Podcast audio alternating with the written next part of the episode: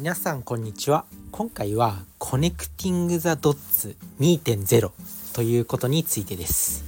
Connecting the Dots っていう言葉聞いたことありますかね、まあ、結構こういうね意識高い系の発信を聞いてる人なら一度は耳にしたことがあるんじゃないかなと思います。それが、まあ、スティーブ・ジョブズさんが、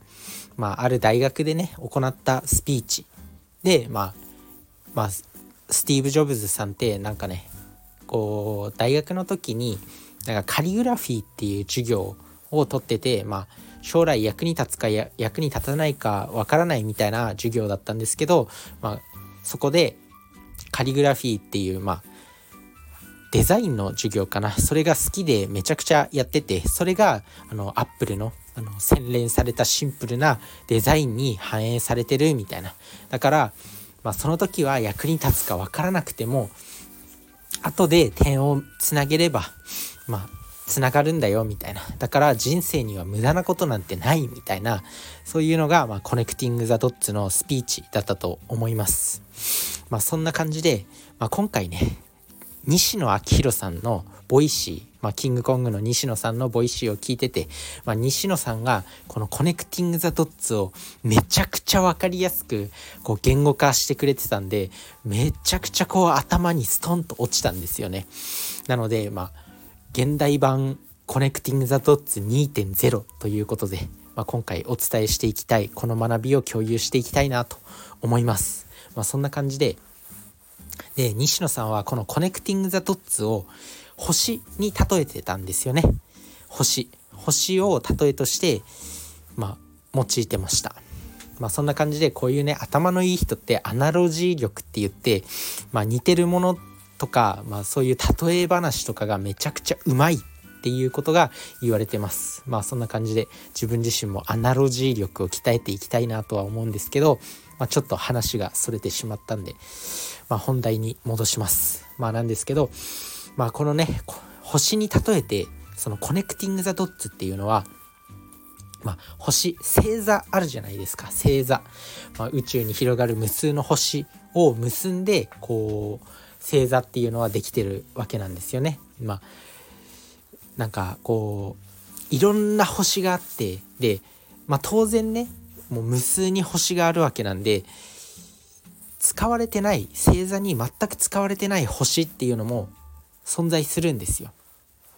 でもやっぱ星が、まあ、たくさんあるから、まあ、昔の人はねあそこの星とあの星とあの星を結びつけて、まあ、オリオン座だとかなんか白鳥座だとかあとはカシオペア座だとか、まあ、そういうものを作り上げたんですよね。でもそれってやっぱ星の数がめちゃくちゃ多くないともうたくさんないと結べないんですよ。星を星がたくさんないとそもそも星座が作れないと。だからまあそれを挑戦の数に、まあ、結びつけるとそれを挑戦の数と捉えるとまあたくさん挑戦しないとまあ点をたくさん挑戦しないと、まあ、あの時の努力は報われたなみたいな感覚にならないんですよ。例えばなんだこうサッカーやってバスケやってまあなんだこう DIY を極めてまあこうあとはなんだ DIY を極めたりビジネスをやったりまあそこで、まあ、サッカーバスケあとは DIY を極める勉強を頑張るとかこれだけで4つの点があるわけなんですけどそれを増やしていかないとそもそも点が結べないっていう。だから、まあ、西野さん曰くその点はたくさん打ったけど努力はいろんな分野でたくさんのことに挑戦したけど当然役に立たない努力もあるっていうことですね。なので Connecting the Dots の、まあ、今までの何 Connecting the Dots 1.0の時代ではこう挑戦してきたことは全部無駄にならないからまあ頑張れみたいな感じなんですけど当然無駄になる努力もある。まあ星座に使われない星っていうものが無数にあるように全く役に立たない努力あの時の努力無駄だったなあの時頑張ったの無駄だったなっていうのもたくさんあると。でもそもそもその大量に星がないと大量に過去頑張ったこと大量に打ち込んだことがないとそもそもその経験が今後の人生で活かせないよねっていうところでまああなるほどなと思いましたね。だからまあたくさんいろんなことをやれっていうことです。で次にその要はたくさんやればいいのかたくさん量いろんなことにチャレンジし続ければいいのかっていうのもそれも違っていてまあ当然やることはいいんですけどその星の大きさですよね。そもそもその小さい星輝きの少ない星だったら発見されないんですよ。星座に使われる星って大体ねこうめっちゃ光り輝いてるとかあとはあの光あの星の光り方が強いみたいな一等星二等星ってまあ星のね光り輝く強さっていうもので、まあ、そういう一等星とか二等星とか分かれてたと思うんですけどやっぱ光り輝いてる星じゃないと見つけられないんですよ。昔の人が星座を作る時にやっぱめちゃくちゃ光り輝いてる星をやっぱ優先的に使ったと思うんですよね優先的にこう星座にしたと思うんですよだからその挑戦に関しても例えば、まあ、サッカーやりましたバスケやりました野球やりましたって言ってもサッカーに打ち込んだのがたった3ヶ月とかあとは、まあ、サッカー3年ぐらいやったけど、まあ、だらだら続けてましたとかだとやっぱ星に例えるとそれは輝きの少ない星なんですよね。だから星座として結びつけることができないっていうこと。なのでまあそのいろんなことに挑戦するのはいいけどそこをしっかりと丁寧にちゃんと努力しようっていうこと。だからまあなあなあでやってはいけない。まあ、全力で打ち込めっていうことなんですよね。だから星の大きさは努力。どれぐらいその向き合ったかっていうこと。なので、まあ、星の数と星の大きさを大きく星の数と星の大きさ、まあ、それぞれを高めていくために、努力いろんな分野で努力してそれを全力でこなせ全力で質を高めてやれっていうことです。なので是非この考え方持ってみてください。コネクティング・ザ・ドッツ2.0です。なのでまあなあなあでやってはいけないし挑戦の数も増やさなきゃいけないしっていうところで、まあ、それが大事なのかなと思います。じゃあ一体どうすればいいんだっていうことなんですけどやっぱ自分が情熱を持ってやれること自分が好きなこと例えばゲーム、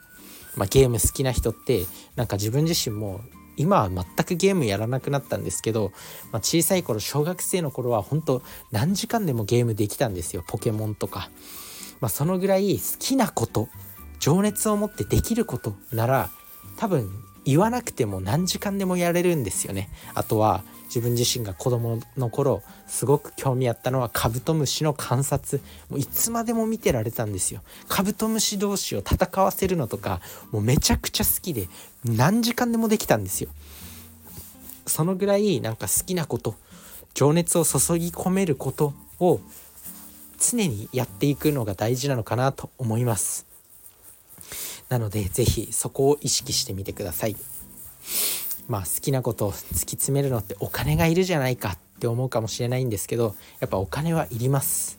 自分自身も好きなこととか情熱自分が好きな興味のある分野を今までやってきて、まあ、その結果が借金200万ぐらいですよ。まあどうしようもないなって思うんですけどやっぱ好きなことをやることはお金がいります。だからお金の勉強はしっかりとしていきましょう。やっぱ戦争においても戦争において何が大事かっていうと燃料を切らさないこと食料とかそういうなんか地盤を切らさないことが一番大事って言われてるんですよね。なので自分が好きなこととか戦うためこのこの資本主義社会を戦い抜いていくためにはやっぱ最初お金が必要なんですよね。自分自身も大学の時にねお金なんて別にいいじゃんみたいな好きなことやってればいいんだ。お金が後からついてくるんだって思ってたけどやっぱりねついてこなかった。ちゃんとビジネスとかお金の稼ぎ方をそれは勉強しなかったからだと思います。なのでまずはお金を稼いでお金を稼ぐ仕組みを整えてしっかりと地盤を高めてから固めてから何かに挑戦していくっていうことが重要なんだと思います。なのでまずはお金の稼ぎ方もね勉強していきましょう。自分自身は管理栄養士としてやっぱ健康的な人生を支えることに非常に興味がある熱意を持っているんでまあ食事のことだけじゃなくてねそういうお金の面からも健康を考えていきたいなと思っています。なのでまずはまあ、そういうところを整えることが大事だと思うんで是非、まあ、自分自身はまだねお金を稼いでるわけではないんで、まあ、どうやったらお金稼げますかとかっていう発信はできないんですけど、まあ、今後ね自分と一緒に成長していまあ、もし聞いてくれてる人がいたら、まあ、自分と一緒に成長していきましょう、まあ、こんなね借金200万の栄養士がなんか稼いだら夢あるでしょまあ、自分自身がねこのポッドキャスト大好きで、まあ、もうね意外とね見たらもう500本近く発信してたんですよ。まあ、その中で名前変えたりとか今度はこうしますとか路線変更もたくさんあったけど、まあ、それも自分自身のこの人生のストーリーだなって思うとなんかね楽しいです。もし一生これがねバズらバズったりとか一生このポッドキャストが有名になんなかったとしてももし自分が死ぬ時にねああこんな人生を送ったんだなって思えたらそれはそれでいいと思うんでまあそれがモチベーションになってます。でまあ運よくこう有名になれたらそれはそれでラッキーだなみたいな感じで。でももし本当に健康とかそういうなんか有益な情報を伝えたいっていう気持ちはもうずっとあるんでそれだけは切らさずに。あとは多くの人多くの人っていうかもう日本中世界中を健康にしたいと思います。まあ、そんな感じで、まあ、今回はね最後ちょっと話それちゃったんですけど、まあ、コネクティング・ザ・ドッツ星と考えると非常に分かりやすいです。まあ、星の数を増やす。そして星の大きさを大きくするためにさまざまなことにチャレンジしてそれを全力で丁寧に取り組みましょうっていうことです。そうすると星の数そして星の輝きがめちゃくちゃ強くなって星座を作れるようになるんで。ぜひこのコネクティング・ザ・ドッツ2.0の考え方を持って様々なことにチャレンジそして全力で取り組んでいきましょう。それじゃあね。バイバーイ。